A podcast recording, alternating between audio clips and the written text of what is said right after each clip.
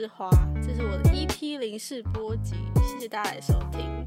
首先要先跟大家宣导一下，下方资讯栏有连接是匿名的，如果你想要分享自己的故事，或是想要跟我说些什么，都可以留言哦。然后也可以私讯我的 IG 账号，都一并提供在资讯栏提供给大家。那废话不多说，就进入我们今天的主题吧。叮，嗨，大家好，我是花。嗯，我不知道怎么自我介绍诶，可是我觉得自己就是一个很平凡的大学生。然后想要先跟大家谈谈聊聊我想要做 podcast 的原因。我觉得原因很简单，应该就是喜欢跟我觉得我擅长表达这件事情。就像是很多人喜欢画画、喜欢音乐啊、喜欢跳舞，就是大家都在找寻跟寻找自己擅长的事物。有点像是自我价值吗？嗯，有记忆以来，我都是群体里负责发言跟沟通的那种人。但其实上了大学之后，我发现我的这个特质会让人觉得很强势，所以就变得我后期慢慢的不太敢去讲、去开口说。对于要在大家面前，所以长期导致我现在讲话会有点不顺。我不知道是因为紧张，还是我又害怕别人的眼光。但当我发现我这件事情在退步的时候，我就想要找一个机会来练习。刚好这半年很常听 podcast，就是晚上的时候我都会听 podcast 睡觉，所以就也变成一个契机吧，我觉得。然后再来就是影响吧，我忘记我从哪里看过一段话，就是不要小看自己的影响力。嗯，过去一年，我觉得我经历了人生很低迷的低潮。虽然对一些人来说可能就是微不足道的事情，可是至少对于我来说是一个很重要的课题吧。我觉得，嗯，在经历一场这么难受的感情以后，我开始去思考很多事情。我觉得不能只是把它定义为我经历了一场很难受的感情，而是我真正的去经历什么才是什么才是挫折吗？什么才是欺骗？然后什么才是人心吧？这样讲会不会有点太严肃？反正就是经历了这么多事情以后，这一路上其实真的遇到很多贵人，然后很多朋友啊，加油打气。或许你也是曾经跟我说过加油的人，但这边想要谢谢你，因为有你的加油，才可以在这边跟大家说说话吧。不能否认的是，过去一年，我觉得自己心理状态真的很差。很常需要大家或是别人的陪伴跟指点，不然我自己会常常陷在情绪里出不来。好啦，我要说的是，就是也想成为那个可以拉住谁的那种人吧，算是社会贡献吗？社会道德我也不确定。诶，怎么变有点严肃？其实我是想要当搞笑的人啦，反正就是想要当点有用的人。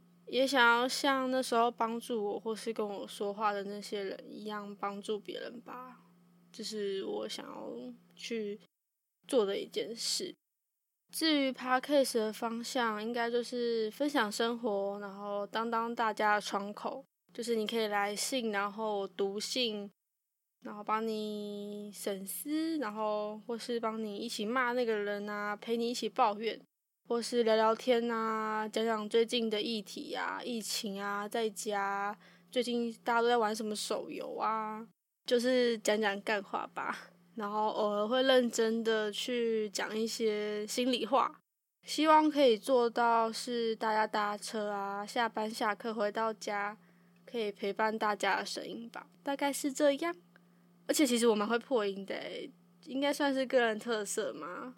所以如果有破音，我不会剪掉，就请大家斟酌一下自己耳朵喽。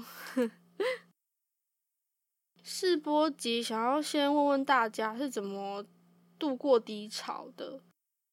其实很多人都有一直在问我是怎么排解跟度过低潮。在经历这一次这么难受的事情以后，我觉得现在的我就是好很多了。然后也谢谢一直有在关心我的朋友，这边跟大家说我没事。至于排解嘛，我觉得就是大哭吧。然后一直疯狂跟朋友讲对方的坏话，讲到连自己都信对方这么坏。我懂那种你嘴巴说哦对方真的好坏，可是心里还是会很在意他的那种感受。但一直跟朋友讲，或许哪一天连自己都相信他真的这么坏吧。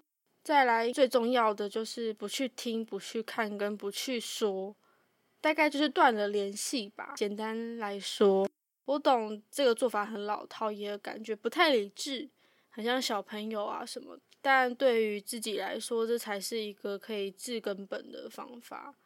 有一个朋友跟我说过，这很像是一个进度条。当你再重新接受到他的讯息，或是一直联系的时候，你的进度条就会一直重跑，一直重跑，代表你就永远都无法达成你想要放下或是想要变好的那个目标。我觉得我太晚意识到这个问题，导致我在难过情绪里面陷入很长很长的一段时间。虽然我的情况不代表大家，可是至少一定会有人跟我一样。我也不希望你们用自己的观念去套路在当下在那个圈圈里面的人，因为每个人的情况不一样，我们只能做到建议，而不是责骂。不要检讨受害者，是我这一路来听过最有感的一句话吧，也是让我觉得很暖心的一句话。因为通常遇到这件事情的时候，大家都是责骂过于安慰，我觉得啦。虽然大家口中会说哦，好啦，没事啊。可是他们都会说加个可是，你就不要怎样怎样就好啦。所以我觉得不要检讨受害者，然后受害者本身就做到不要听、不要看、不要说。对于我这一路来说是最有效的方法吧，我觉得。再来就是出去散心跟接触新的人，虽然听起来很老套，可是你知道自古的方法一定有它的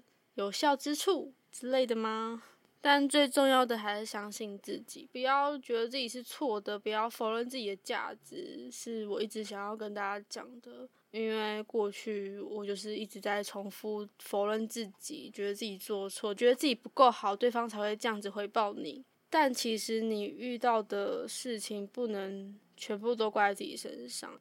绝对绝对不要去伤害自己，是我想要跟大家劝导的。以一个过来过来人的心态跟大家说吧，因为你要知道，你在哭的同时，他可能已经在跟别人聊天、开心、打屁了。如果他觉得你重要，他就不会在一开始就这样子伤害你。那些他讲的花言巧语、情话满天，都只是他为自己包装的借口而已。希望有帮助到大家，毕竟这是一个蛮沉重的话题。然后我也不是一个什么专业的心理学家，只想用过来人的立场跟大家说。我知道听起来很老套，如果你还在那个圈圈里，你可能会听不进去。但我不用你快，也不用你急，只希望你可以试着让自己变好，为了自己，而不是为了其他人。好啦，沉重话题应该就到这里，希望有帮助到。那些需要帮助的人，再来呢？我想要在这边收集一下大家的故事。我想大家除了这种比较难过的感情故事，应该还是有遇到荒唐或好笑的吧？我就先用我自己的故事当一个开头开胃菜，就是初恋故事啦。国中跟那种补习班大哥哥在一起，然后牵手不敢牵啊，在外面走路都要分很开，过马路还要走一前一后那一种。就是那种很荒唐的小心翼翼吧，听起来蛮小情小爱的，但那时候就是真的第一次喜欢人，然后第一次感受到情感是什么吧，不会因为太多外在因素啊，只是因为我今天真的蛮喜欢这个人而去只想要喜欢他的那个心态吧，听起来有点笼统诶，可是大家应该都知道我在讲什么吧，就是那种很纯纯的爱，然后很荒唐无厘头的感情故事。我记得我只跟他在一起半年，快半年。第一次去跨年是跟那个学长一起去跨，大家都有去过吧？就是那种圣诞晚，哎，不是圣诞晚会，跨年晚会，然后会有一群人，很多人，然后一起去看艺人表演那一种。我只记得我整场都没有看到表演，因为那个学长整场都抱着我，等于我是跟他身后那些人干瞪眼呢。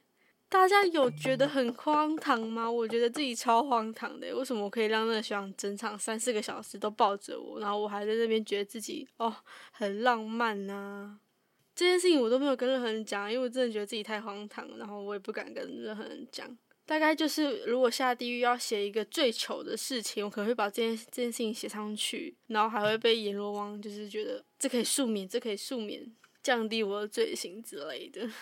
但我应该是不会下地狱啦，因为很多人都会替我下地狱。反正回归正题，重点是他在倒数五四三二一的时候就亲我诶，我真的觉得哦天哪！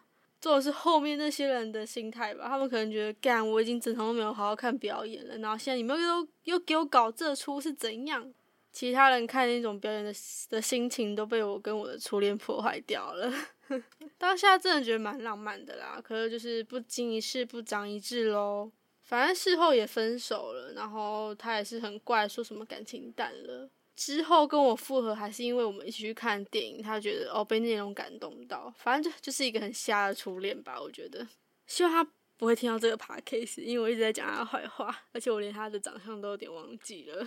反正就是一个很无厘头的故事吧，可是也是一个可以值得拿出来给大家有趣有趣的故事吗？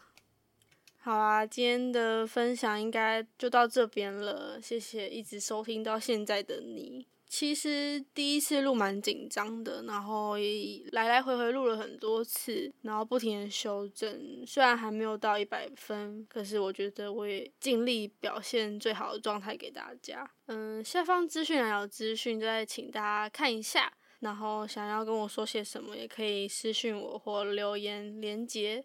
谢谢大家的收听，我真的觉得自己还在摸索，跟有很多很多最迟的部分，跟。不知道完整性对你们来说会不会不够完整，但我会继续加油的。然后谢谢一开始我在发要做 podcast 的时候，很多人都说很期待啊，或是很很为我加油。这边就是谢谢大家，真的是非常谢谢，给我很多信心。